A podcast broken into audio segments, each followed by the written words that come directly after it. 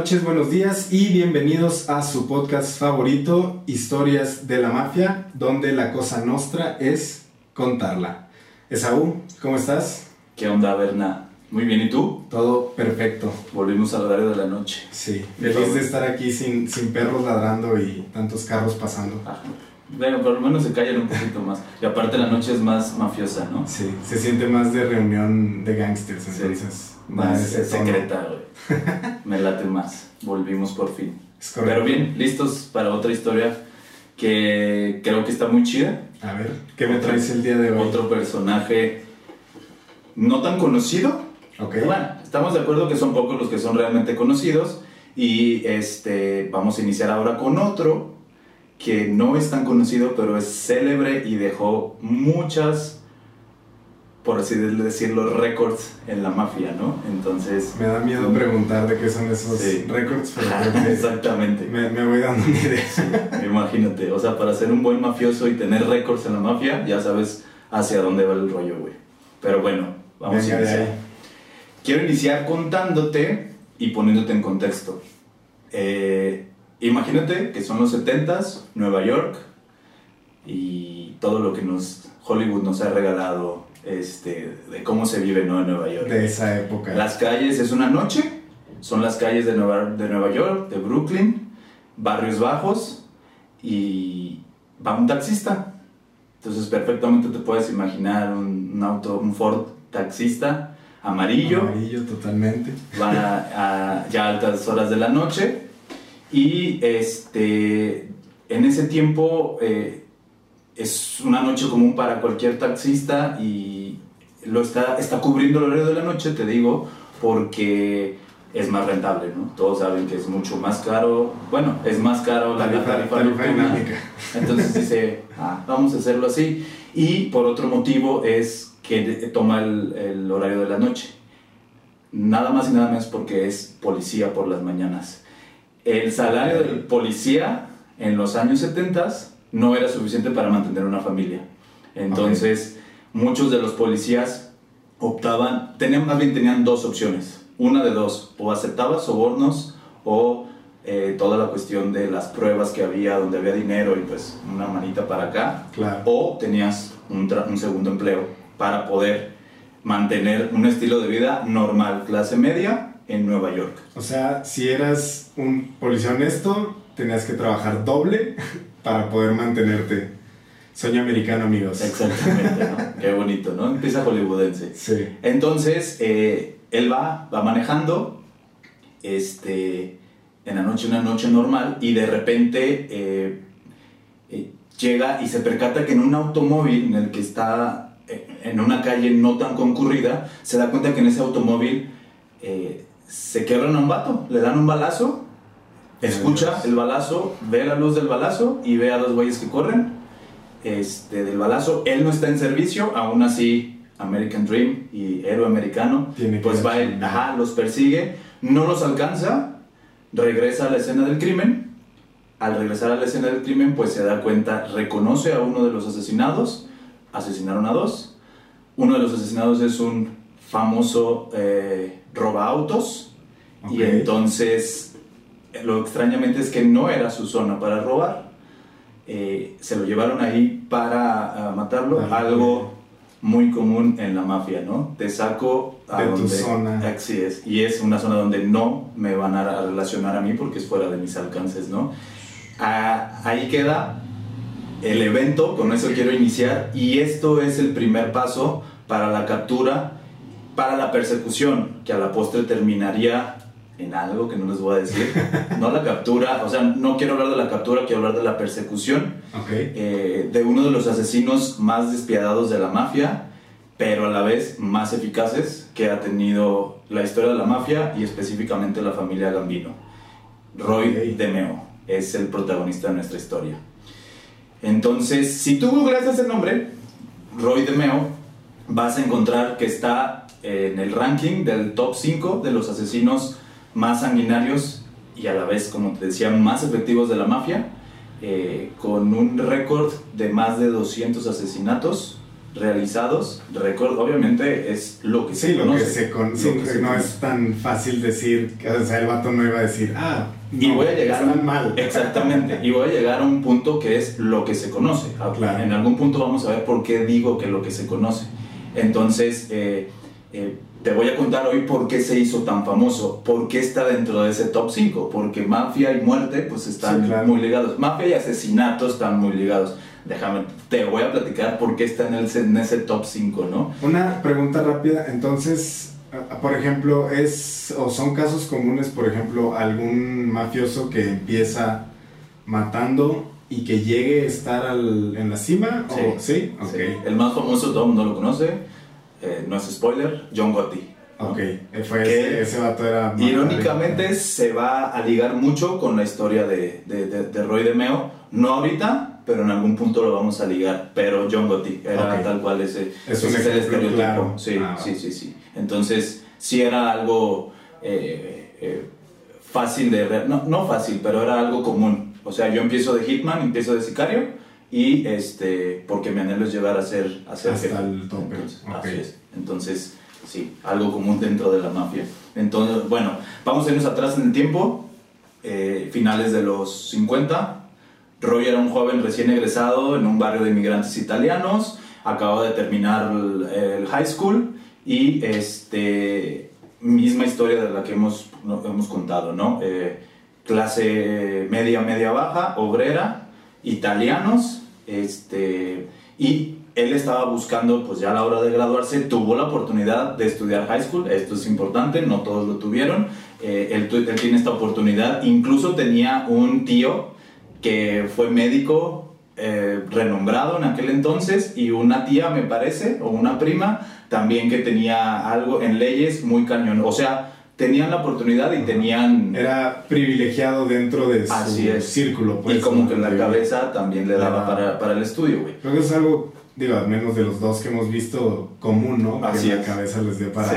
un poquito más, además de tirar Ah, madrazos. otro caso igual, ¿no? Entonces, este, empezó, eh, a la hora de, de- de creer en un, perdón, de crecer en un barrio eh, eh, lleno de vandalismo, pandillerismo, este, él aprendió justamente eso. Sus amigos eran ladrones de carros, eran este, bullies, era toda esta parte. Ya nos brincamos, es importante, hasta los 50, ¿eh? Claro. Vamos a, a ir platicando otras historias que van intermedio a este, pero eh, queremos ir brincando a los hechos más importantes de toda la mafia sin irnos cronológicamente. Para quien nos ha seguido cronológicamente, eh, dimos un, un brinco de casi 50 años Claro. este, para, para contar la historia de, de Roy de Meo. Y creo que eso es importante mencionarlo por eh, el hecho, pues que se, no se esperan, no esperen una estructura lineal. Ajá. Eh, tratamos, o al menos lo que hemos platicado, es que sean historias importantes que en algún punto pues se van a ir conectando y creo que eso también lo hace bastante interesante. Así es, no queremos que se vuelva algo histórico, una línea este, del tiempo que sea algo histórico, simplemente es las mejores historias y vamos a ir brincando de ciudades, de, de, De personajes, de, personajes, de fechas, de épocas. Entonces aquí ya estamos en una etapa consolidada de la mafia, años 50, 1950. Entonces, eh, ese, eh, bueno, ese era el, el- el caldito de lo que hemos hablado en el que él creció. Donde todo se junta. Así es, eh, pan- pandillerismo, vandalismo, robo de autos, este, prostitución, toda esta parte era muy cercana a él. Aprende, ahí se desarrolla y empieza a hacer amistades italianas y no italianas eh, dentro, de estos, de- de- dentro de estos ambientes y aprende, aprende a, a robar carros, aprende a robar autopartes de los carros y eh, siendo todavía un ladrón de poca monta, eh, es algo que le llama la atención, ¿no? No, y si le daba la cabeza para el estudio y eso, supongo que traía también para otras cosas no tan legales. Ah, así es, ahorita vamos a llegar a ese punto. Entonces, bueno, él eh, estaba en esa época, saliendo de la high school, eh, se casa porque embarazó a su novia, tuvo tres hijos al final, este, se casa y al estar casado, pues bueno, necesita ya de un sueldo un poquito más fijo y un trabajo que sea un poquito Más, estable. Así es, que, se- que está robando carros. Y le dan empleo en una carnicería en una carnicería muy grande en la zona de Little Italy, donde estaban todos los italianos, él como ayudante de carnicero. ¿Qué hacía un ayudante de carnicero? Pues los trabajos más sucios, me refiero a los más difíciles, los que no quería hacer el carnicero como tal. Destazar. Exactamente, que es desmembrar, que es eh, deshuesar, toda esta parte lo hacía tal cual. Él aprende, eh, no le desagrada eh, y empieza a aprender este oficio. Estando en esa carnicería, eh, al ser una de las más importantes ahí dentro de Little Italy, eh, iban mucho italiano y obviamente iba mucho mafioso. Entonces Claro. empezó a escuchar y él estando ahí trabajando escuchaba y decían, y los italianos ya para esta época ya eran famosos eh, simplemente con su forma de vestir. Hablábamos de Paul Kelly, cómo Claro. les dio ese distintivo. Bueno, ahora. trajecito, Ah, o sea, sí. ya los veía caminar y decía, ese vato es Exactamente, fam- ¿no? es mafioso. Desde cómo hablaban, cómo se comunicaban entre ellos. No sé si ya lo hemos dicho y si sí, creo que no está de más repetirlo. Cómo se autonombran ellos en, en la mafia italoamericana como wise guys. Ellos son como los chicos listos, Ok. son los wise guys. Entonces, eh, entre ellos no dicen mafioso porque vamos a Sí, entrar al tema de la el Exactamente. ¿no? sí. De, Oye, mi compa es mafioso. Ah, exactamente, I'm a wise guy. Entonces, ah, entonces eres parte de o made guy, que era Ok. también lo que decíamos, un nombre. Entonces, es lo que decía. Entonces, la gente ya los ubicaba como los wise guy y ellos eh, eh, se daban a notar con eso. Entonces, no era difícil que él los identificara, que, les, que le llamara la atención y saliendo de high school, ¿qué edad tienes? ¿16, 17 años? 17. Ok, saliendo de high school, tienes 7 años, obviamente te llama eso la atención.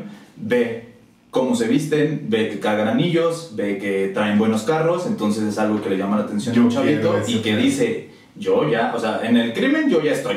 Entonces no le cuesta mucho Limpio, trabajo. limpio, limpio, Ajá, exactamente. Como de que allá no estoy tan lejos, entonces vamos viendo qué puedo hacer. Entonces eh, eh, eh, em- empieza a acercarse con ellos y un día a uno de ellos que se llama Anthony Gaggi, era un soldado en ese entonces, recordamos que el soldado es el grado más bajo dentro de la escala de la mafia, cuando ya eres un made guy, o sea, cuando ya te hicieron Cuando ya entraste Exactamente, a porque fuera de ahí están los asociados, ¿no? Ah, ok. Que son lo- o los que todavía son italianos y todavía no los meten a la A familia. los que decíamos que eran los. El, el becario, ¿no? Ándale, es el becario. O los que son no italianos, ay, uy, los que son no italianos, que no pueden pertenecer por no ser italianos, entonces son asociados nada más de nosotros. Anthony Gaggi era un este, eh, eh, soldado. Un día, eh, bueno, eh, lo veía eh, Roy que iba y que iba y que iba y un día se acercó Roy. Bueno, para esto algo importante es que Roy, como le daba la cabeza, dijo, ok, estoy ganando, ya no me puedo meter, ya no estaba tan metido en los carros y este es mi, este es mi lana, o sea, esto es lo que estoy generando de un, de negocio legítimo, Legítimo, claro. pero no era suficiente, o por lo menos él aspiraba más, ¿no? Que era lo que veía de ver todos los días a mafiosos ahí. Y empezó en el arte, en el fino arte de prestar dinero y a altos intereses. Cobrar- Así cobrar es, o sea, él se hizo usurero Claro. y este, que no sé cómo se dice, usurería o usura. Yo Qué vi las dos. pregunta. Ajá. ¿Ah, sí? Sí, o sea, yo vi las dos. Yo me iría por usurería. Yo también, pero me la corrigió esta madre. Y si la hay algún lingüista experto, Sí. por favor, Que nos pueda es decir, hay que nos es Que es usura. usura, güey. puñetas. Sí. Pero bueno, cualquiera, que por favor nos digan cu- cuál, es la... Pero bueno, él era usurero, él practicaba ese arte, ¿no? Te, te- te prestaba dinero y te cobraba altos intereses. Empezó a hacer buen dinero en una de estas oportunidades en la que él estaba tirando la basura, se acerca con ellos, ellos salían... En este entonces ya el FBI tenía tecnología como para los box, que eran este, eh, Ah, los micrófonos. Así, los Ok. micrófonos, entonces ellos salían muchas veces, no hacían estas negociaciones o estas, estos temas delicados de la mafia, no los trataban en un lugar cerrado porque no sabían si, estaba bugueado el lugar. aún aunque fueran lugares públicos, porque primero en sus casas decían no, o en sus headquarters, que eran sus bares, sus antros, lo que tenían, decían, eh, lo más obvio es que el FBI ya no ya no ¿no? intervino, entonces mejor lo hago en lugares públicos, y luego ya también cuando eran lugares públicos se concurrían, pues entonces decían, entonces nos salimos. Entonces lo hacían en la calle. Hay muchísimas fotos. De hecho, en el intro que tenemos hay fotografías cuando están ellos y los vemos como las como vemos ahorita a los futbolistas y a los de Hablando fútbol americano así. que se ponen la mano en la, en la. Yo no lo puedo hacer porque si no no se va a escuchar. pero se ponen la mano para que no les lean los labios, es justamente eso estaban haciendo. Estaban ellos afuera, él sale a tirar la basura, que era el encargado de tirar todos los desechos, y este, con gallardía dice, ah, oye, y se, se acerca con Gaggy, este, eh, que le vamos a llamar Nino Gaggy, o sea, ese, es su, su, apodo, Anthony Gaggy, y le dice, oye, yo estoy en el rollo de la basurería, este, eh, tú no me puedes prestar más, o, o, o, o, yo cómo le puedo entrar, o algo así. Entonces le llamó la atención el interés a este cuate y dijo, ¿cuánto estás prestando? No te podemos prestar más. Y le dijo, va, o sea, Simón, sí, sí, sí se arma. Entonces, este, vio su cartera de clientes y dijo, va, me late, este, que, que lo podemos, o sea, lo podemos a- a, eh, ayudar la mafia y obviamente iba a llevar una comisión. Ajá, y utilizarlo Totalmente. Sí, totalmente. Algo súper importante para la mafia, lo vamos a ver aquí, bueno, me refiero en Estados Unidos, la mafia italoamericana, y cuando toquemos temas de la mafia dentro de Italia, es la juventud. Esa madre es para ellos súper valioso en muchísimos aspectos, eh, porque uno de los principales es, al ser joven, no eres procesado como un... Como- ah, claro, como adulto. mayor de edad, Entonces, entonces, eh, Las penas son menores. las penas son menores, entonces entras y puedes volver a salir, los estás utilizando, hay una necesidad económica mayor, es cuando tú tienes toda la energía y quieres Claro. hacer todo y quieres destacar, entonces para, para ellos la juventud, Es el mejor empleado que totalmente, güey. Ok. Entonces, eh, si se te acerca un güey, ya más o menos, obviamente es italiano, si más o menos lo conocía, eh, supo que era italiano dijo, Simón, te ayudo, empiezas como asociado. Entonces, él muestra este entusiasmo desde muy pequeño, o sea, desde muy morro, él mostró este entusiasmo por la mafia y de neta entregarse muy cañón como que a la mafia de Simón, lo que me Sí, diga, ¿no? De eso de que se ponía la camiseta así. Sí, vato. totalmente. Una necesidad de eh, pertenecer, Pertenecer. a. Entonces, este, lo encuentra la mafia, le dice Gaggy Simón Kyle, este, eh, y eh, obviamente todos sabemos, y los que no lo aclaramos aquí rápidamente, la mafia es como una pirámide, ¿no? O sea, el de abajo hace y le tiene que pasar al, al escalón de arriba, luego el de arriba, el de arriba. Entonces, cada cosa que hacía un soldado o un asociado le llegaba algo de comisión al, al, jefe de, al jefe de la familia. Entonces, aquí ya Nueva York estaba organizado en cinco familias y tocaremos ese tema en algún punto y una de esas familias fue la familia Gambino. La familia Gambino es a la que pertenecía Gaggy, que era el soldado, lo jala, habla bien de ellos, perdón, habla, él habla bien de, de- de Roy, de Meo, Y, este, y él empieza a generar dinero. Entonces, más que hablen bien de ti, pues ya me estás generando más lana, va, Y va entonces llegando Gaggy- hasta arriba. siempre. Exactamente, entonces Gaggy dije, dice, órale, em- empieza a destacar, empieza a hacer este rollo, lo empiezan a financiar más, empieza a tener eh, eh, este poquito de, de reconocimiento, por lo menos por un soldado, y dice, "Eh, el soldado al final de cuentas responde al capo y él tiene que pagar. Si tiene un güey que le esté generando a él, dice a toda madre. Está perfecto. Entonces Y- todo empieza como usurero, pues. O sea, su Eh. carrera en la mafia empieza Sí, por prestar dinero. Sí, sí, sí. Ok. En la mafia sí, pero acuérdate que ya, ya, Ya, ya- ya, allá robaba carros. que pues. a eso voy. Entonces este güey sigue con estas ganas, güey, de crecer y de decir, bueno, ya estoy generando lana y todo este pedo, pero quiero más reconocimiento y este, obviamente hay una exigencia, o sea, del cap, o sea, de todos los niveles hacia abajo tú los traes en chinga, güey. Y lo podemos ver en documentales y lo podemos ver mucho en las series, güey. Se los traen, pero en friega, güey. O sea, es duro y dale, duro y dale, duro y dale. Y sí, ah, somos familia y todo el pedo, pero me vale madre. A mí me traes lana a mí porque lo tengo que dar al, al underboss y, lo, y el underboss lo tiene que dar al boss. Entonces a mí me traes lana. Sí, es este rollo de si tú quedas bien conmigo, yo quedo bien con el de arriba y Total. vamos a, o sea, es este rollo de, de subir, subir juntos, de yo te voy jalando y... Ajá. Ok. Exactamente. Entonces, este güey eh, después viene con otra nueva idea y dice, oye, este, por cierto, ya estamos generando dinero con, con este rollo de, de los préstamos, de, de ser usurero, eh, pero tengo otro negocio que podemos meter, que es el de robar carros. Yo Diver- conozco... Diversificando el Exactamente, totalmente. Este güey, bueno, ahorita vas a ver, güey, este güey se diversifi- diversificó cañón, güey. Eh, entonces dicen, eh, tengo otro, otro negocio, güey, que yo también le sé y tengo a mis compas que le saben. O sea, todo el mundo que robaba carros, ese güey lo conocía, en, obviamente, en esa zona de Little Italy, en el, en el, en el sur de, de Nueva York. Y este... Y dice, ¿cuál es? Ah, vamos robando carros. Y la mafia medio lo despreció, güey. Como que eso no está chido. Dijo, ¿sabes? O- ya era, obviamente no era algo nuevo para la mafia. Y le dijeron, está chido, o sea, bien, qué bueno, qué, qué proactivo eres, güey. Pero ya no es negocio. Y ya no era negocio porque ya la policía estaba muy encima de ellos. Y la recom bueno, compra de autos robados dentro de, o sea, la compra dentro de Estados Unidos de, de- de carros robados ya estaba muy vigilada, incluso por el FBI, güey. Entonces dijeron, Era alto riesgo bajo retorno, de cuenta. Así es, güey. Entonces ah, dijeron, órale, pues si quieres dale, pero no. Entonces empezó, jaló a sus amiguitos, la mayoría, bueno, algunos de ellos judíos, eh, que, con los que había crecido, que había aprendido y todo, y empezaron a robar carros. Y vuelve estas ganas de este güey de crecer y que eh, lo tomaran en cuenta.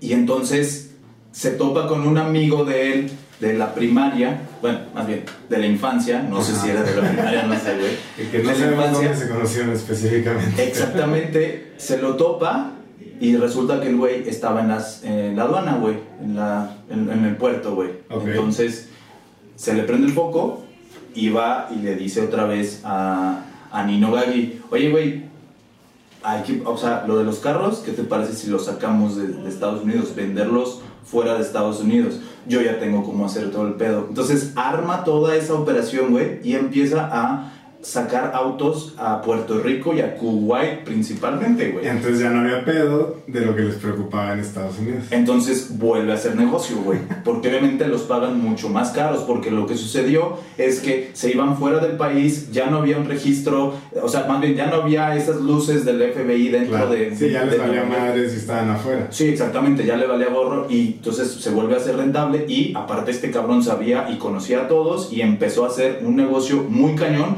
con el que creció mucho, güey. Tan así creció que entonces en ese punto cuando empiezan a, a- a- a exportar los automóviles, ahí sí ya lo hacen parte de la mafia. Entonces para él fue un sueño muy cañón. Lo hacen soldado y ya entra. Entonces a toda madre. eh, ya soy parte de la mafia, ya, soy, ya, ya tengo esta identidad y forma eh, esta, esta pandilla de ladrones, güey, de, de- de auto, que ese era su principal negocio. Y eh, eh, se llamó, sí te, jamás van a tener buena creatividad para los nombres No estos güeyes. Ya viste con Paul Kelly, bueno, Ajá. todavía se le puso Five Points, ah, órale, estaba padre, pero el de Eastman, que vimos el capítulo Ah, sí, anterior, su- Eastman Gang. güey. Ajá, Ah, pues este- esta era la The Mail Crew. Entonces, la The Mail Crew eran sus amigos que robaban autos y empiezan a tener ahora sí este crecimiento. A la, lo que tú decías, a la hora que crece él, empieza a ver Paul Castellano. Paul Castellano es muy famoso, es, eh, eh, no quiero spoilear esto sí, pero es un, un jefe de la familia Gambino, eh, muy relevante porque hay una historia un poquito sangrienta detrás de él, pero Paul Castellano era el jefe de la familia Gambino y eh, sube a capo a Gaggi Ah, ok. y van sube a, soldado, entonces le funcionó tal cual. Entonces Gaggi estaba fascinado con este güey.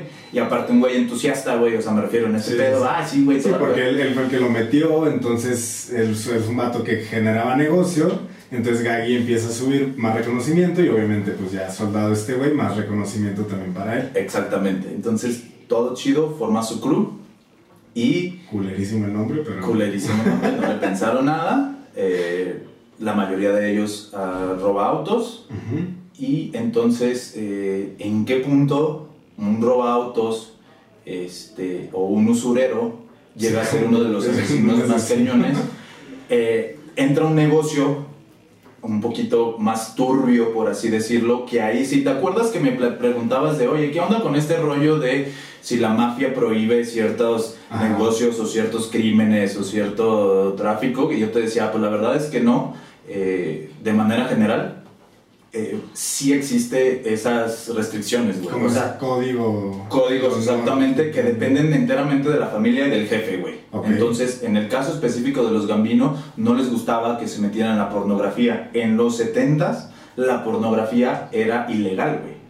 No había, o sí, sea, no había una película porno como tal de... no, la conseguías en el mercado negro, güey. Claro. Entonces ese güey obviamente ve negocio y dice, güey, le voy a entrar también a la pornografía. Y entonces entra en la pornografía y se asocia con un Rosen, Rosberg, perdón, Rosberg, es que tuvo como dos o tres, perdón, si era Rosenberg, dos o tres Rosenberg, que Ah, aparentemente ni siquiera eran parientes entre ellos, pero Rosenberg es muy judío, o sea, eran, eran, eran, eran judíos, y este, se asocia con él y eh, empiezan ahí un negocio medio leve, pero pues que les daba un poquito de, de ganancia en la pornografía, y dentro de ese de ese negocio, un día al tarado de Rosenberg, lo digo tarado porque de verdad son errores como muy tontos, Idiotas. ajá, para, que, que, que derivan en muchas otras cosas, eh, se le ocurre eh, asaltar, güey, asaltar a un güey pedo, él va y asalta, lo agarran y ese asalto deriva en una investigación obviamente de él y se dan cuenta que está dentro del negocio de la pornografía.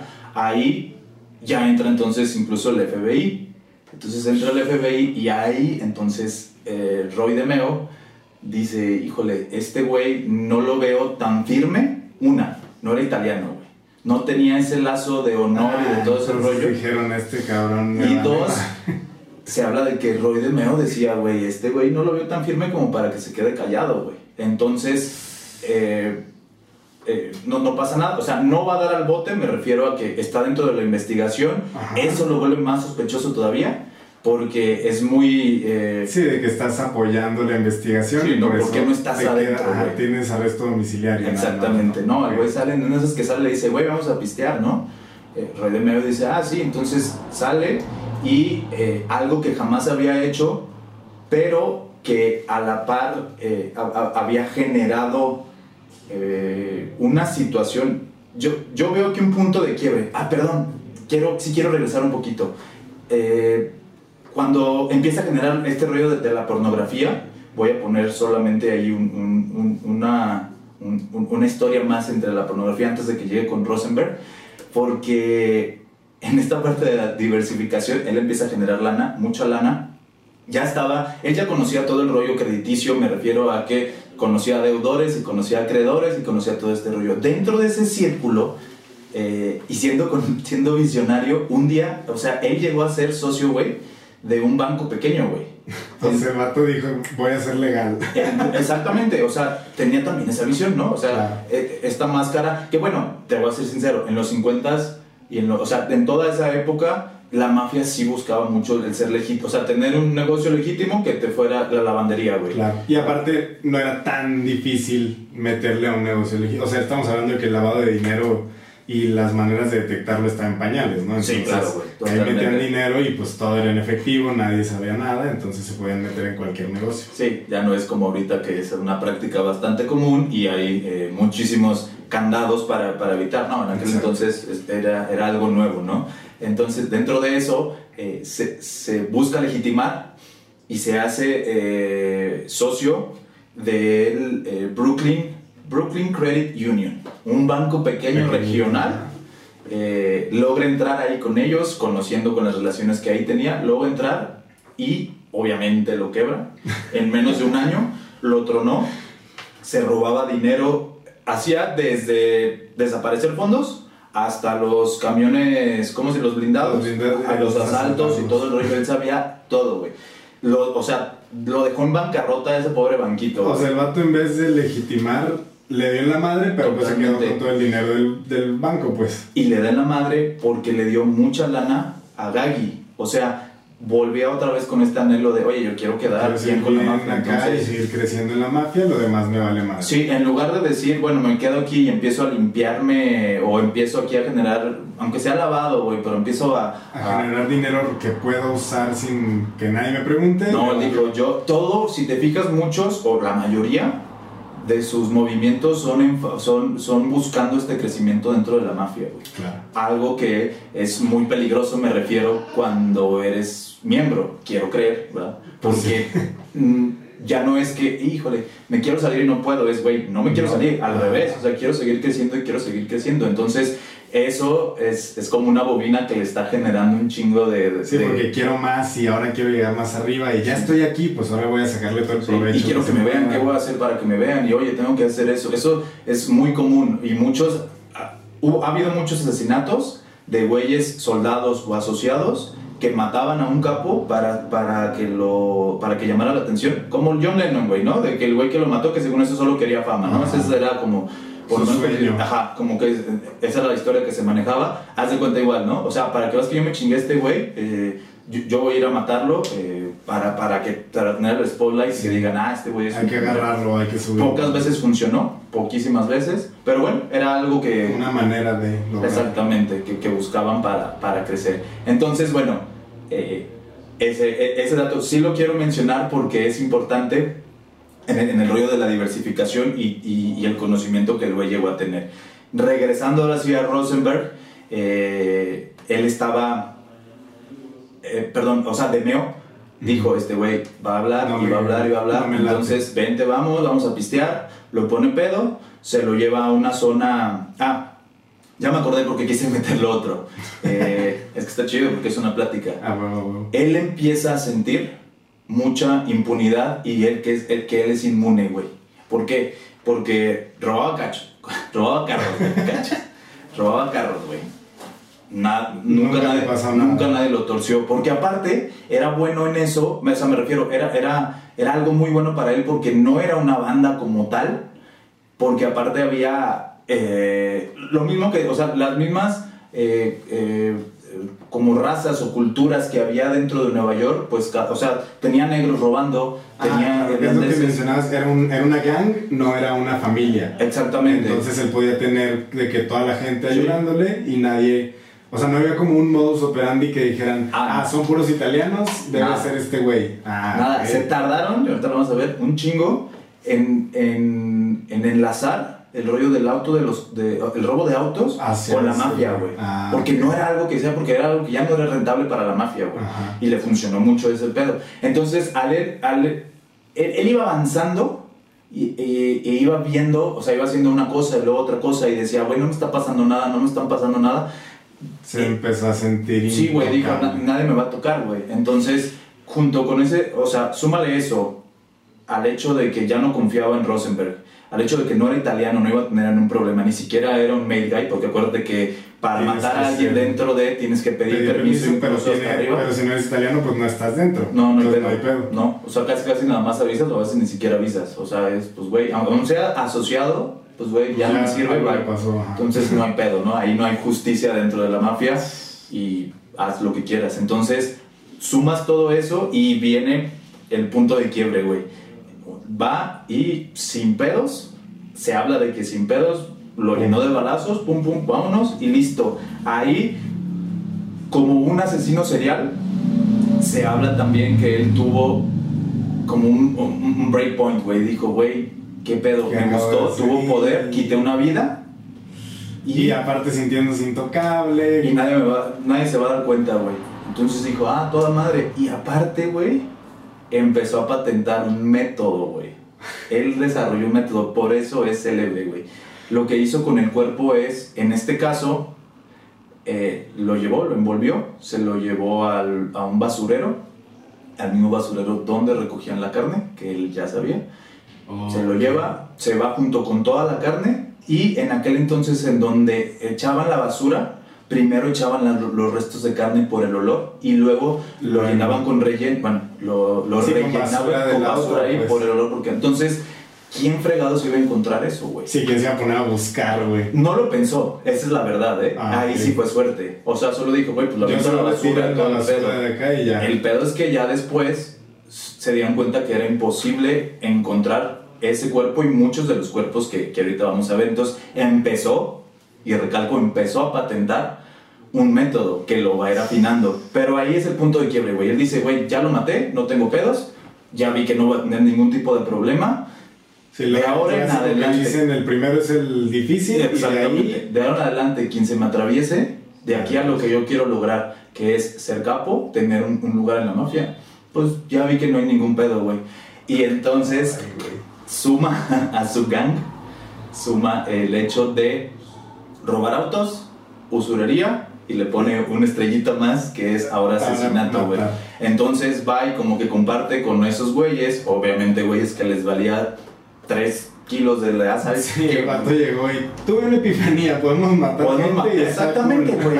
O sea, y está perro, güey. Vamos, vamos matando gente. Entonces empezó a pedirle esos, esos contratos, ya ves que así les llaman, los contratos a Gaggy, güey. Oye, yo, yo me puedo, o sea, yo me puedo Yo quebrar, güey. Incluso le platicó, yo ya me quebré a Rosenberg, güey. Rosenberg era tu socio, acuérdate que era su socio, güey. No tuvo pedos en eso. Algo muy común en la mafia. Ajá. O sea, puede ser tu brother, Pero si ya no me sirves o ya la cagaste, listo. cámara. Listo, güey. Así tan fácil. Entonces le dijo, ya, pues, oye, güey, y empezó de poquito en poquito, güey, se necesita aquí, aquí, y empezó sin un modus operandi, pero sí, a la hora de matar, pero sí con un modus operandi a la hora de deshacerse, Del cuerpo. Aquí es importante, bueno, no, voy a, ahorita, ahorita voy a tocar algo, algo importante. Crece, ya, tiene, ya tuvo lana de que desfalcó un banco, ya tuvo lana de la pornografía, ya tuvo lana De robar carros. de robar carros y ya tuvo lana de ser usurero, güey. Y de ser carnicero, güey. Y de ser carnicero, claro, de cómo inició, güey, exactamente. Entonces, ahora eh, ya tiene su lanita amasada y como buen mafioso que se respeta, compró un bar y lo convirtió En sus headquarters. Exactamente, Qué güey. chulada. Eh, Gemini. Ok. Entonces, ahora, hoy en día es una iglesia protestante, una iglesia cristiana, sí. No mames, Sí, güey, cabrón, ¿no? Güey, qué raro. Sí, sí, sí. Y aquel entonces Me era... imagino el tour. Aquí fue donde mataron. Sí, exactamente, güey. Sí, sí, ok. Pero vamos a hacer oración, todo. tranquilo. Todos ínquense, por favor. Oiga, ahí está sangre. No, no, no. No, no, no. Sí, Cállate, niño. niño. Silencio, aquí no se habla. Ah, pues sí, güey. Hoy, hoy tal cual es una iglesia, güey. Eh, entonces compra el, el Gemini, ahí se junta la Demeo Gang eh, con todos estos güeyes y era un bar con billar y a estos güeyes les mamaba el billar. Todo el día estaban jugando billar cuando no tenían cosas que hacer y empiezan a hacer su renombre, pues empiezan a dar más chambita y más chambita de matar. Ya se empieza a especializar en matar. Ya el los autos queda como en un algo secundario que te sigue dando una cuando te diversificas, ¿no? Sí, sí. Y supongo que, de- digo, no, corrígeme si me equivoco, pero supongo que esas chambitas deben de ser las más redituables, ¿no? O sea, son como las más cabronas hasta cierto punto, o sea, lo de matar. ¿Matar? Ajá. Porque No necesariamente, ¿no? güey. Ok. No necesariamente, pero económicamente, no necesariamente. De Spotlight, sí. Ok, y de poder y eso, porque pues es- nadie se mete con los que matan a todos. Exactamente, sí, exactamente. En eso sí. Económicamente no tanto. No era que te. Era más bien algo que tú tenías que hacer. Ah, era como una obligación. Sí, güey. de- Entonces, este güey empieza a, a- a- a buscar ese reconocimiento y a no ser exclusivo. Vio que eran buenos, o sea, dijo, güey, ya vi que a mí me vale madre y estos güeyes, si tenemos la protección, sí, güey. O sea, está cabrón. No. Ya no nomás mataba para la mafia, güey. Tú llegabas y, güey, necesito desaparecer a tal güey. Ah, claro que sí, güey. Ve con los de Meo y los el de Meo Crew te, te, te hacen el paro. Entonces, ya eh, lo que te hablaba de la, paten- de la patentada del, del proceso, ay Dios. Sí, vibra cañón. Sí, Esto lo vamos a editar. lo que te decía del proceso, güey, es eh, el método, más bien, el método es eh, lo que nace justo en este momento. Ya eh, para cuando necesitaban hacer algún asesinato, empezaron a desarrollar un método que los invitaban ahí, al Gemini, Quebrar. te Ah. invitaban, o sea, güey, nos tenemos que quebrar a fulanito, güey. Invitabas a fulanito, le pagabas todos los pistos, si había morras le tocaban morras, si le gustaba billar, jugaba billar, Ah, lo ponían hasta la madre y después decían, vámonos arriba al after, güey. O sea, como que a seguirla, güey, a toda madre. Aparte, no es tan complicado lidiar con un borracho, convencer a un borracho de seguir pisteando. Ajá, entonces, güey, ah, no mames, Sí, no quiero ir. vamos. Entonces se los llevaban, güey. Y en un cuarto, en el cuarto, de- había un pequeño como cuarto para si alguien se tenía que quedar ahí, parte de la, de, de- de- como de la finca, la fachada, de, la fachada de, esta madre. pues. Entonces subían eh, y el método era el siguiente, parental advisory, ¿no? O sea, este está medio heavy, pero pues bueno, el método era, eh, casi siempre lo hacía el mismo eh, Roy de Meo, Ok. eh, porque Le gustaba al vato, pues, le gustaba. Entonces le ponía primero una toalla en la cabeza, para, o sea, igual como para someterlo, pero inmediatamente le metía un balazo, entonces no salpicaba la sangre, se quedaba dentro de la toalla. Eh, lo ponían, había una tina de baño, porque había un baño como en una casa, había una tina de baño, lo ponían en la tina de baño, le, le apuñalaban el corazón y drenaban el cuerpo a que se desangrara, güey. si alguien tiene conocimiento de eh, cómo se drena a la sangre de un animal, o sea, de un bovino, por ejemplo, de la carne. Ah, o sea, este vato sabía, Totalmente. de esas, de esas chambas que dicen, ah, esto no me va a servir nunca. Lo dejaba, sí, exactamente. Sí, sí. Ey, ¿de qué me va a servir esto, profe? Mm. Sí, nunca sabes, güey, ¿no?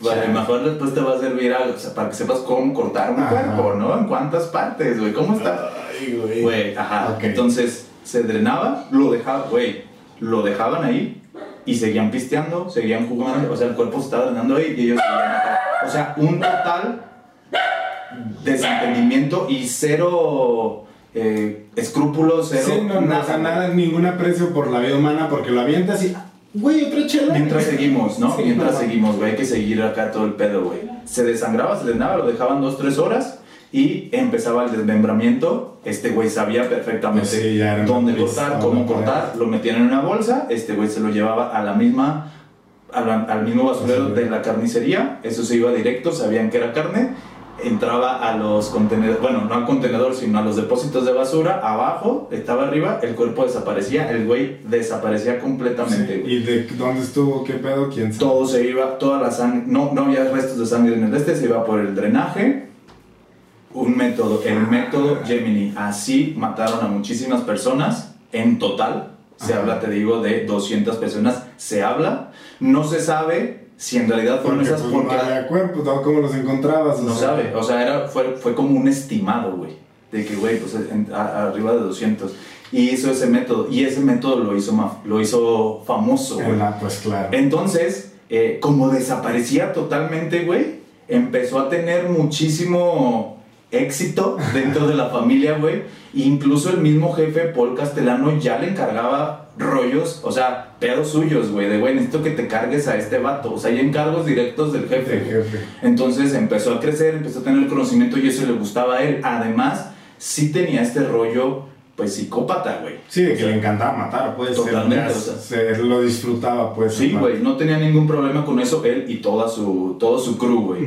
Entonces, eh, con eso se hace famoso, se diversifica, no solamente con la, con la, con la familia Gambino, eh, y sigue, eh, o sea, empieza a tener este, este reconocimiento. A Gaggy le va bien, que era su, su capo, a, a Paul Castellano le va bien, entonces todo estaba chido, todo iba bien. Eh, dentro de él seguía anhelando y él quería ser capo, siempre fue leal, la neta es que siempre fue leal a Gaggy, nunca le quiso hacer como que una movida De que ahora yo voy para arriba y tú No, vas- no. Ok. Y aparte, eh, ese puesto le gustaba, me refiero en el aspecto de, ma- de, de que ahí, ahí Sí, pueden matar. estaba en, en el piso de producción. Sí. Qué, qué cagado, güey, que siendo, o sea, tan. Porque estaba loco, güey, o sea, así como lo mencionas, Sí, ¿no? claro. Es un pedo psicópata. Qué cagado que teniendo ese trip tan metido de, ah, me vale madre y quiero matar, ese respeto a, pues, su superior, ¿no? O Está sea, muy que, que me metió y no mames, pero le voy a hacer Claro. fiel y no me voy a pasar de lances. No mames, está, está cabrón. Este, eh, eh, o sea, eso la neta sí está muy cañón. Son una de las contradicciones más cañonas que tiene la mafia, que es parte de lo que es, eh, de lo que llama la atención de, de, de- de la mafia, güey. Este, se habla de, de- que la mafia justamente por eso es, es tan... Las historias son tan interesantes Claro. porque eh, si tú hablas a lo mejor de una no sé, una catástrofe natural. A lo mejor hay muchas más muertes que las que puede llegar a tener una, eh, una familia mafiosa en 10 años, pero nadie quiere escuchar eso, güey. Pero si quiere escuchar este, este rollo, o sea, Sí, es, claro. es- es- es lo interesante. El, el cómo, el todo lo que está detrás de eso. Y esa incógnita que acabas de decir, sí está cañón, o sea, como el honor, o sea, el rollo del honor de decir, güey, yo voy a ser fiel a este rollo tal cual y yo voy a hacer todo lo que...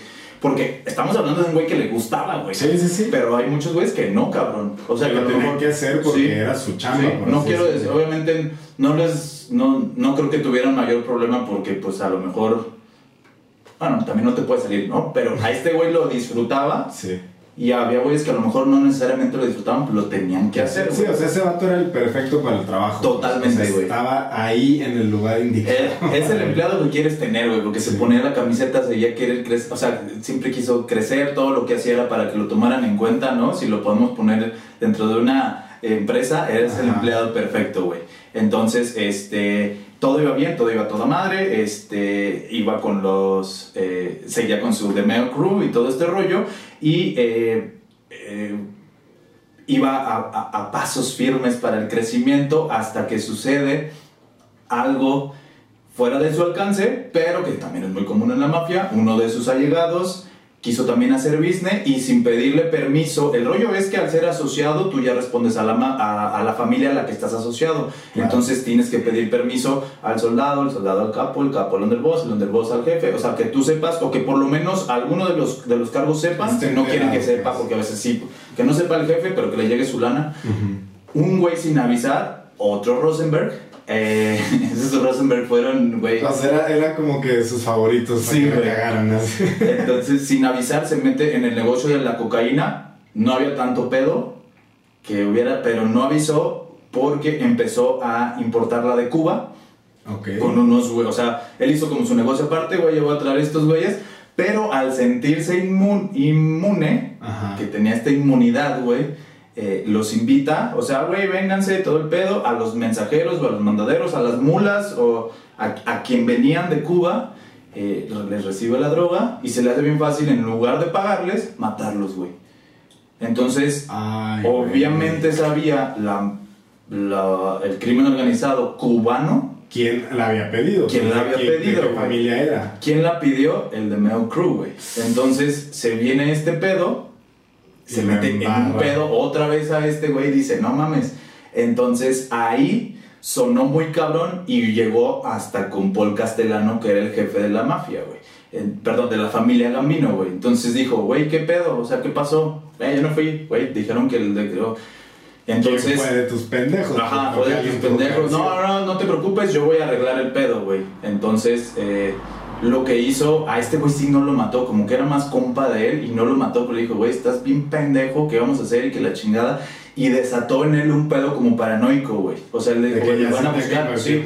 Ah, porque sí le dijeron, Gaggy le dijo que mandaba decir por castellano de, güey, si te quebran, que te, que, O si sea- te quiebran, bueno, no sé cómo se diga. Ajá, pero ya, ya no sorry. pedo, güey. Entonces este güey dijo, güey, ahorita estoy solo. ¡Qué culero! Perdió la inmunidad, pues. Perdió la inmunidad, por lo menos de la. Ajá. Entonces ahí Ah. empezó y ahí dijo, verga, güey, este, ya estoy solo y desarrolló esta paranoia, güey, tan cañona que ya, o sea, él sentía que hasta su propia sombra lo podía matar tan cabrón que viene el segundo punto de quiebre. Un día llega un vato que vendía aspiradoras, güey, y este güey dijo, sí, güey, sí da risa, pero no da risa, pero sí da risa, ¿sabes?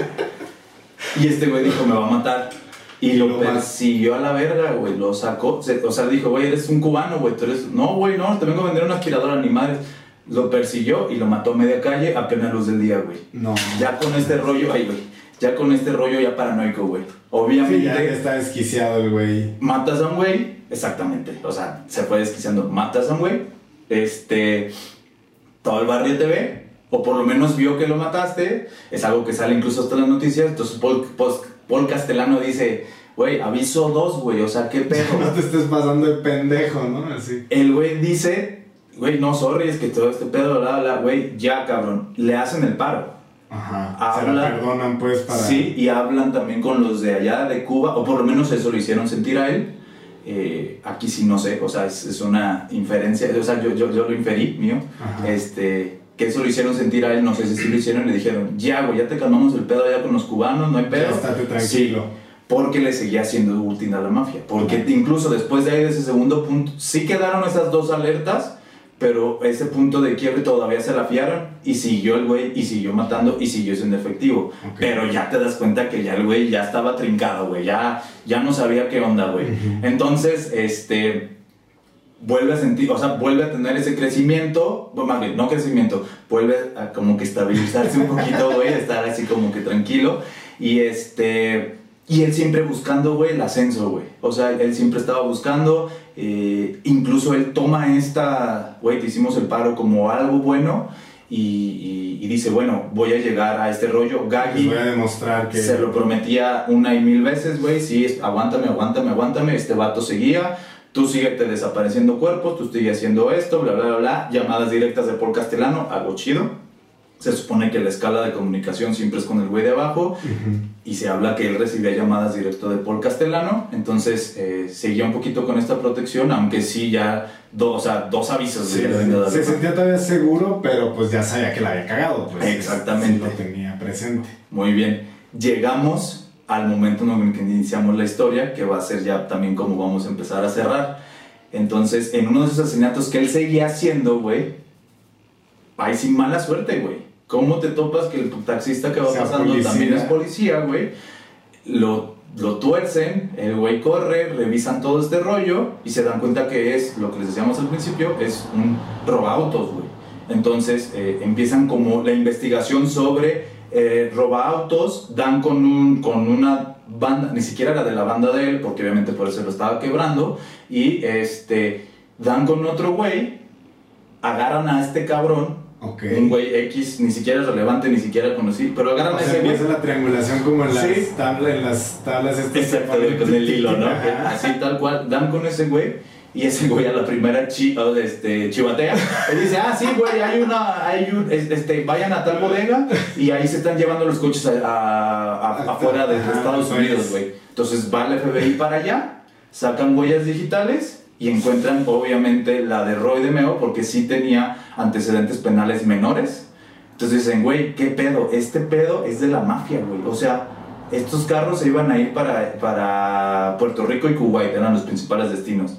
Y está metido un güey de la mafia, Roy de Meo. Bueno, que obviamente no era tan difícil identificar que de Meo, mafioso, todo este rollo, está metido en estos güeyes. Entonces empiezan a hacer esta investigación y dicen, ¿qué pedo? Entonces este güey lo mató eh, y, y, entonces empiezan a, a, hacer los hilos también con los asesinatos, güey. O sea, empezaron a decir, güey, ah, bueno. Nos falta tal, nos falta tal. Una vez, en alguna ocasión, sí, exactamente. Y, y luego empiezan a ver y dicen, güey, son robaautos, algunos son robautos, algunos son parte de la mafia, este, bla, bla, bla. Están dentro de la misma zona donde, donde este güey ve cómo, cómo asesinan. Y una vez encuentran un cuerpo, un pedazo de un cuerpo de los que desmembraba de que, que era, me, parece que era la mano, entonces con la huella digital identificaron, era otro roba autos, y entonces dijeron, güey, ¿y si no era el único desmembrado? Y entonces empiezan como, güey, güey, entonces algo importante es que en un punto de esta investigación, el FBI o la policía local, antes del FBI, buscaban un asesino serial, güey. O sea, ah, pues sí, un pinche desmembrado. Es un asesino serial, güey, sí, o sea, es un vato que está así. Entonces, eso también lo ayuda un poquito, le da poquito aire. Eh, y, bueno, como que dices, güey, la va a volver a librar, ¿no? Este eh, Walter White en el que dice, güey, otra vez la está librando bien cabrón, güey. Que sí, o sea, la acabó, pero meses. Eh, más bien, se salvó poquitos meses, pero ya empieza, entonces haz de cuenta que en cuanto viene todo este pedo a hacer delito de que salen los carros de aquí, viene el FBI, toda esta investigación. ya, el foco no, estaba en él nada más por la mafia, sino ya en con el FBI, pues. Totalmente. ya, la, lo estaban buscando, pues. Bien cabrón, güey, por una, o sea, cómo fue el hilo, güey. Y eh, entonces eh, empiezan a hacer esta investigación y obviamente la familia Gambino tenía informantes dentro del FBI y uno de los informantes le dicen, güey, hay un vato, de Meo es de los tuyos, ¿no? Sí, güey, güey, van sobre ese vato y pues lo van a ligar contigo, güey. Entonces, eh, eh, pues tercera, entonces ya no se la fiaron, güey. les encanta el béisbol, entonces... Exactamente. Entonces dijeron, güey, ya fueron tres avisos. Y la fecha es importante, es el 10 de enero de 1983. Le hablaron y le dijeron, güey, eh, vístete bien, arréglate bien. Este, porque sí, güey, sí está culero. Vístete bien, este, arréglate bien y voy a pasar por ti. Nino Gagui, güey, pasó por él. Yo voy a pasar por ti, güey, vístete bien, bla, bla. Se subió al carrito, obviamente pensando que le iban a hacer capo, que era su sueño. Se subió al carrito, llega, se baja en un estacionamiento, cosa que se le hizo raro porque siempre en una casa, pero dijo, no, pues igual. Se baja y dice, hace mucho calor, se estaba quitando la chaqueta que traía y Nino Gagui, él mismo, güey, Nino Gagui, güey. Nino Gagui, a, este güey, este güey lo hizo crecer, este güey lo puso como caco, caco, como caco, qué pendejo. Él se lo echó, güey. Lo amarró, lo amordazó y lo, y lo encajueló. y lo dejó ahí como entregado a la policía. O sea, culero, güey. Vamos a subir las fotografías de cómo está. Ahí está este güey. Ahí ya. está, el chivo expiatorio. Gacho, güey. O sea, neta lo dejaron gacho. Digo, estamos hablando Sí, de sí, un asesino cabrón que mató que mató 200. exactamente, güey. Pero En el contexto de, de su historia y lo que di. Verga, güey. No, está de la chingada, güey. volvemos a lo mismo. A la mafia mientras le sirvas, güey. Sí, ya en el momento. Ese es el pedo que eres- no puedes romantizar. Ese es el pedo que siempre vamos a decir. A la mafia mientras le sirvas. Sí, mucha, mucho amor, mucha. Sí, mucho honor y todo el mucho- pedo, pero mientras me sirva, si no, me, me vale madre. El honor se acaba, güey. O sea, el honor de que tú me hiciste crecer. Interesante cómo, pues, Gaby lo mata a él y cómo él mató, o sea, su primer asesinato fue matar a un asociado suyo, pues. Exactamente. Ah, sí. Es, no mames, sí, güey, o Karma, sea, le llegó... Sí, totalmente. Así fue, güey. Pero el otro. eh, vas a, van a decir de que, ay, sí, ay, sí, ya mámalo. Pero. Este güey lo hizo crecer un chingo, güey. Claro. Y No tuvo escrúpulos en hacerlo. O sea, no tuvo, eh, no tuvo No se tentó el corazón decir, para güey, vámonos a la chingada. No, y orden- entregarlo aparte, o sea. Sí, claro, sí, sí, lo dejó así, güey. O sea, tal cual lo vieron. Te digo, vamos a subir las fotografías, está cabrón cómo se ve el cuerpo en la cajuela, güey. Este, y eh, entonces, esto, al ser algo común, también no cayó, tan, no cayó de buena manera dentro de la familia Gambino, algo que a la postre le va a costar la vida a Paul Castellano, güey. Pero esa es otra historia que después vamos a platicar, güey. Pero fíjate cómo este güey, Ay, mafioso, cabrón. con su propio método, que robaba carros y que era carnicero y todo el pedo, va a, desen- va a desembocar en uno de los hechos más famosos de los, de los 80 de la mafia, güey. Pero bueno, después vamos a hacer ese ligue, güey. Pero sí Ok. es la historia del célebre creador del método Gemini. Gemini porque se llama, ¿verdad? Y su método sanguinario. Y está dentro de los top, top 5 más, más eh, recon- reconocidos o más nombrados asesinos dentro de la mafia. Un hitman cañón. Pues ahora sí que está de medio. Sí. Qué Perdón, güey, tenía como media hora pensando en Es eso. lo que te iba a decir, de seguro lo habías pensado y dijiste, güey, en algún momento, ¿no? Lo tenía que Qué baboso, güey. Verga, güey. Claro. Eso estuvo. Me Estuvo gustó. heavy, ¿no? O sea, está, está cabrón, está interesante. Ay, güey. Pues mira, con ese sentimiento de. Pues son sentimientos encontrados, no sé. Está raro. Eh, es, es lo que te deja la mafia, güey. Sí. Es, es- es- es este interés de decir, güey, qué, qué- o sea, qué historias tan peculiares, porque son peculiares, Sí, sí, sí. pero a la vez, qué culero, güey. Volvemos a lo mismo, ¿no? De cómo. O sea, es, es el entorno lo que te lleva a eso y a lo que le dedicas tu vida es lo que te termina. Y no siempre, más bien, pocas veces que yo recuerde, te va Te bien. va bien. Eh, Acabas bien. Lo vimos con Paul Kelly a lo mejor. Que o lo vimos en El Padrino, que es una Sí, ficción. que está romantizado, como dices, pero en realidad, y espero, bueno, lo vamos a ver con las historias. Es más, hay que llevar un conteo, güey, de Ah, sí, cómo, cómo terminas de que. Ajá. Bien. Ah, no estaría mal. Van uno a uno, van uno todo uno, esto, entonces exactamente. está interesante. A ver, ¿qué, Muy bien, pues qué me traes? Ahora pasamos a la mafia en la cultura pop. Este segmento que creo que sí va a poder ser recurrente. A Sí, estoy encontrando bastante información. Y hoy les voy a hablar, por algo traigo la gorra de Batman, de uno de los eh, más famosos, pues, mafiosos dentro del el universo de, de DC, en específico de Batman. Les voy a hablar de Carmine el Romano Falcone. El romano, de veras. Sí. Este personaje, muy interesante, yo no sabía, me di cuenta en esta investigación, fue creado en 1987. Ah, ¿está joven? Nada más y nada menos. O sea, creado fue la primera vez que apareció, pues. Ajá. en- Por eso sí, es, reciente, 87. sí. Y es interesante porque lo crearon Frank Miller y eh, dibujado por David Mazzucchelli, que de hecho eh, David Mazzucchelli fue nominado a premios por sus dibujos en Y este Frank Miller cómic. también, güey. Frank Sí, Miller es de, Miller. la, de Killing Joke, ¿no? Ajá. No, no, de, de King Joke no, ahorita te digo de Ah, no me, perdón, güey. No, no te preocupes. Se crea este personaje para el cómic el cómic Batman Año 1, Ah, ok. que es eh, una historia, le- les permiten a Frank Miller y a, y a David hacer un- una historia de origen de Batman. Ajá. Entonces es de las primeras historias de origen y que tiene, es mucho, mucho renombre en, en, Sí. en la- en el mundo de los cómics porque le da este sentir más oscuro Sí. a Batman, más detectivesco, Sí, lo hace, el- ahí es cuando empieza a ser como el mejor detective del mundo.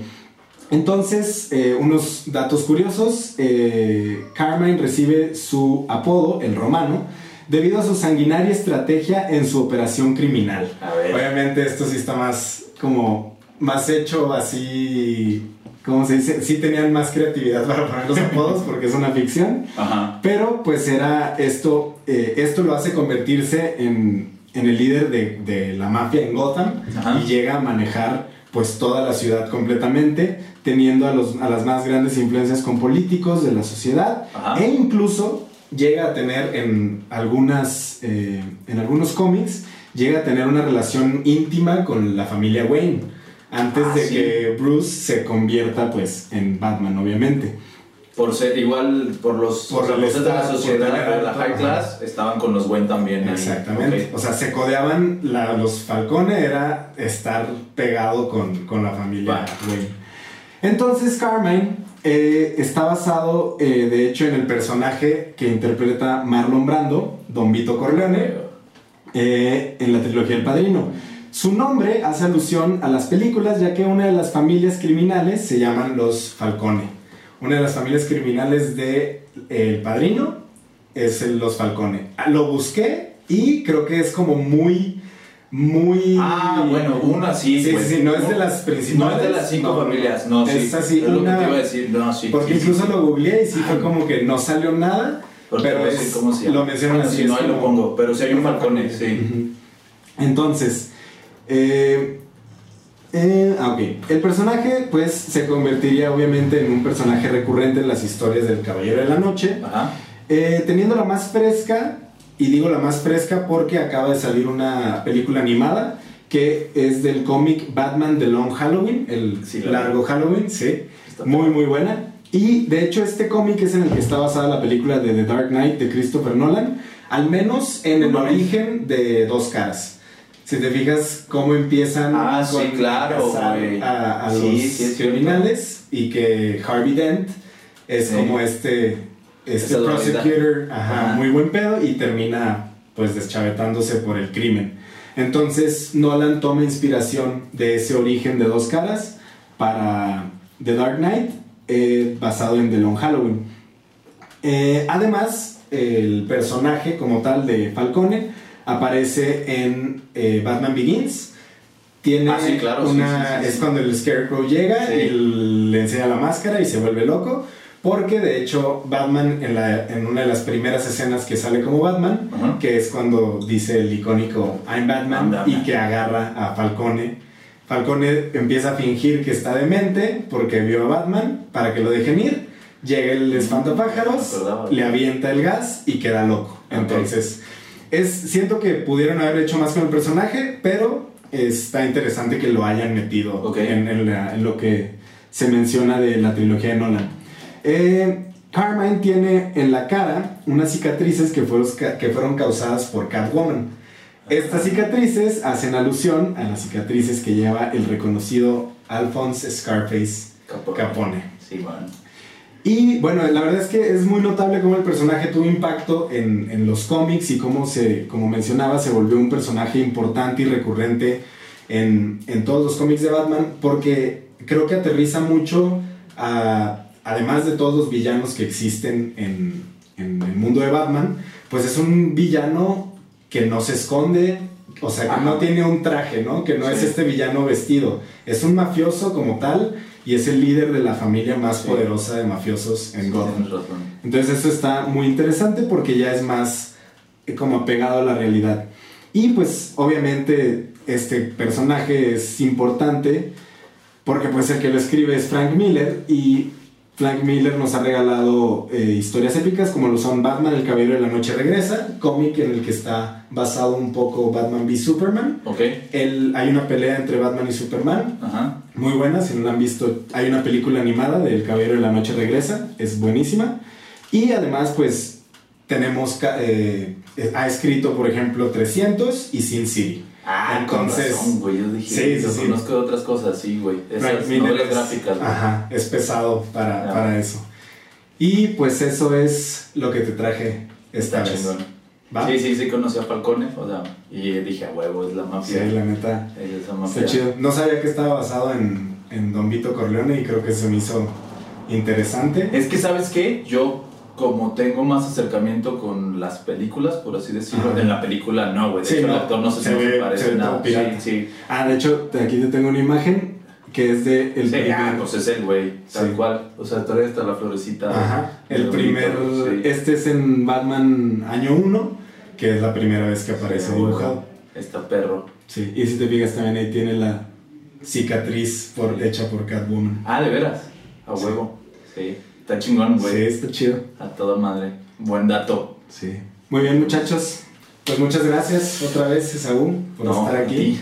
Y a todos que nos escucharon, ojalá les haya gustado. Sí. Una historia un poquito más, más Sanguinaria. heavy, pero, pero, pero la neta, eh, creo que está Pues chido. es la realidad de, de lo que vamos a estar viendo. Sí, entonces, pues igual que nos sigan en todas las redes. Estamos como Historias de la Mafia en todas las redes: Instagram, Facebook, Twitter y TikTok.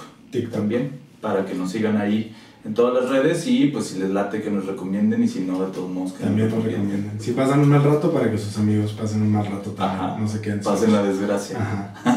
Pues ya está. Muchas gracias. Yo soy Bernardo Ortiz con Esaú Hernández. y esto fue Historias de la Mafia, donde la cosa nostra Es es, contarla. Muchas gracias. Bye.